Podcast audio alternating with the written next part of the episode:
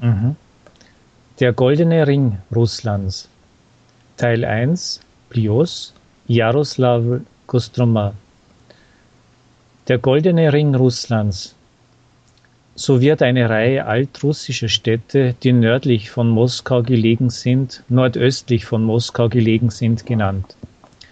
Zu ihnen gehören Städte und Dörfer wie Wladimir, äh, Gus-Chrustalny, Balech, Tutajew, Jaroslawl, Rostov-Veliki, Sustal, Ivanova, Mushkin, Plios, Uglitsch, Perislavl, Saleski, Rurjew-Polski, Sergejew-Posad, Rubinsk und einige andere. Alle diese Städte zeichnen sich aus durch eine große Anzahl von Klöstern, Dome, Kirchen, bis heute erhaltene mittelalterliche Straßen und Häuser von Kaufleuten, durch die wohlklingende russische Sprache und die echten russischen Landschaften. Viele bekannte russische Maler kamen hierher, um diese schöne Natur auf ihre Gemälde zu übertragen. Besonders bekannt ist das kleine Städtchen an der Wolga Plios, wo viele Jahre hintereinander der bekannte russische Maler Isaac Levitan den Sommer verbrachte und wo er viele seiner bekannten Bilder schuf. Über die ewige Ruhe, Wolga, Blios, der abendliche Klang am Fluss, Sonnenuntergang an der Wolga, nach dem Regen, Abend an der Wolga und andere. Die älteste der Städte des Goldenen Rings ist wohl Jaroslawl. Es wurde 1010 vom Kiewer Fürsten Jaroslaw dem Weisen gegründet. Von daher hat es auch seinen Namen. Jaroslav der Weise legte diese Stadt an, um seine Macht nach Norden hin zu festigen. Auf dem Stadtwappen ist ein Bär dargestellt, den der Fürst an dieser Stelle mit seiner Streitaxt niederstreckte. Die Stadt liegt an beiden Ufern der Wolga, in ihr befinden sich mehr als 140 Architekturdenkmäler. Sie ist eines von 24 Objekten auf russischem Boden, die die UNESCO zum kulturellen Erbe der Menschheit zählt. Direkt im Zentrum der Stadt befindet sich das Spassky-Kloster mit der Christi-Verklärungskathedrale. Im Kloster sind viele bedeutende russische Ikonen erhalten, die aus dem 14. bis 17. Jahrhundert stammen. In der Zeit der Wirren Anfang des 17. Jahrhunderts war die Stadt ein Bollwerk des Widerstandes des Volkes gegen die polnischen Interventionstruppen. 1608 und 1609 wurden hier große Schlachten geschlagen. Obwohl es den Polen gelang, für kurze Zeit die Stadt in Besitz zu nehmen, wurden sie bald aus ihr vertrieben. Und 1612 war in der Stadt vier Monate lang das Heer von Minen und Puschalski stationiert und bereitete den Sturm auf Moskau und die Vertreibung der polnischen Interventionstruppen vor. Dem Volksheer Minens und Puschalskis schlossen sich viele Freiwillige aus Jaroslawl und anderen nördlichen Städten an. Gerade hier im Spassky-Kloster entdeckte der bekannte Sammler von Altertümern Amusin Puschkin die Handschrift Legende über das Regiment Igor, ein bedeutendes literarisches Zeugnis des 12. Jahrhunderts. Gerade in den Klöstern des mittelalterlichen Russlands entstanden Mittelpunkte der Kultur, da ein großer Teil der Bevölkerung noch lange nicht lesen und schreiben konnte. In Jaroslawl können Sie auch die Kirche Johannes des Täufers, die elegante Kirche des Propheten Elias, die Christi Geburtskirche und die Epiphaniekirche sehen. Am Ufer der Wolga liegt das Denkmal für den bekannten russischen Dichter Nikolai Nekrasov der viele Gedichte über einfache Leute schrieb, sowie das bekannte Gedicht Wer kann in Russland gut leben, dessen Helden ohne Erfolg einen glücklichen Menschen in Russland suchen. Er wurde im Dorf Karabicha, 15 Kilometer von Jaroslawl entfernt, geboren. In Jaroslawl ist auch das Gebäude des ersten professionellen russischen Theaters, das auf Fjodor Wolkow im Jahr 1748 zurückgeht, noch erhalten.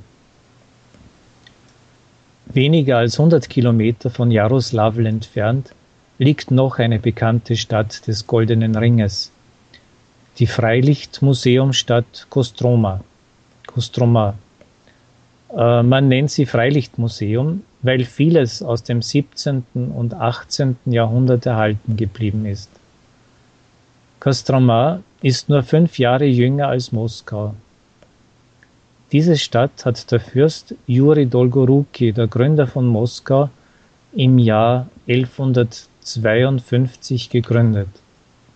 1238 wurde sie von mongolisch-tatarischen Heeren niedergebrannt, aber schon nach einigen Jahren wieder aufgebaut und 1246 zum Zentrum eines selbstständigen Fürstentums erhoben.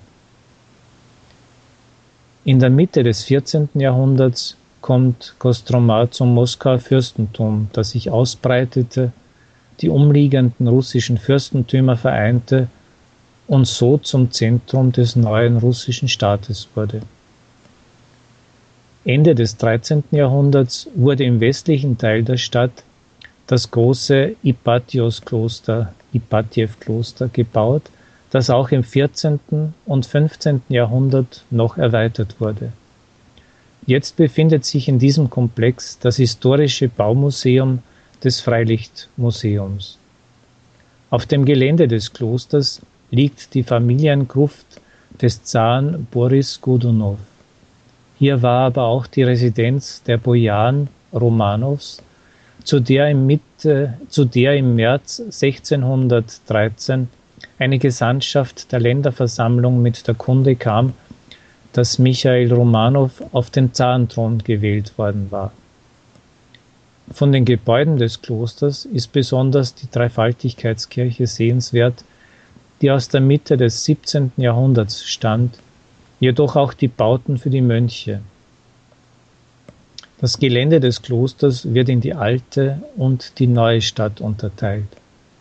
Auf dem Gelände der neuen Stadt befindet sich nun das weitläufige Museum der Holzkunst, wohin die repräsentativsten russischen Holzhäuser und Holzkirchen aus den umliegenden Dörfern gebracht wurden. Das interessanteste Ausstellungsobjekt ist hier die Holzkirche der Gottesgebärerin aus dem Dorf Cholm, das älteste Holzgebäude Zentralrusslands, das aus dem Jahr 1552 stammt. Interessant ist weiters das hölzerne Haus Erschow aus der Mitte des 19. Jahrhunderts wo die übliche Einrichtung eines bäuerlichen Gutshofes der damaligen Zeit wieder aufgestellt wurde. Bemerkenswert sind aber auch zwei hölzerne Windmühlen. Im Künstlermuseum des Freilichtmuseums finden, sich, finden Sie viele altrussische Ikonen, aber auch Bilder bekannter russischer Maler von A. Ivanov, Aiwasowski, Schischkin, Repin, Jaroschenko, Markowski, Kustodiew, Korowin und Maljawin. Außer dem Komplex des Ipatios-Klosters hat Kostroma auch andere sehr interessante Denkmäler altrussischen Kunstschaffens bewahrt. Das Epiphaniekloster mit einer großen steinernen Kirche aber auch die Christi Auferstehungskirche an der Deba. Wie ich schon sagte, sind in Kostromar viele Zeugnisse der weltlichen Architektur des 17. bis 19. Jahrhunderts erhalten geblieben. Die Handelsreihen, der städtische Feuerwachturm, das Gebäude der ehemaligen Hofversammlung, das Haus des Generals Bortschow das Haus Mitschurin, das Haus Sugurow und viele andere, Sungurov und viele andere. Die im Zentrum gelegenen Straßen Kostramas haben die ihnen eigentümliche Bebauung und Planung aus dem 18. Beginn des 19. Jahrhunderts bewahrt. In dieser Hinsicht ist es angenehm, einfach einen Spaziergang durch die Stadt zu machen, die sich am Wolgaufer ausdehnt. An der Wolga selbst steht der Pavillon Ostrowski, wo sich der bekannte russische Dramaturg Ostrowski gerne aufhielt. Er schrieb, die Sicht von diesem Pavillon aus die Wolga hinauf und hinunter ist so, wie wir sie bis jetzt noch nicht sehen konnten. Für mich sind beide Städte interessant, Jaroslawl und Kostroma. Jaroslawl ist jedoch heutzutage die große Industriestadt und deswegen gefällt mir das verhältnismäßig stille und ruhige Kostroma mehr.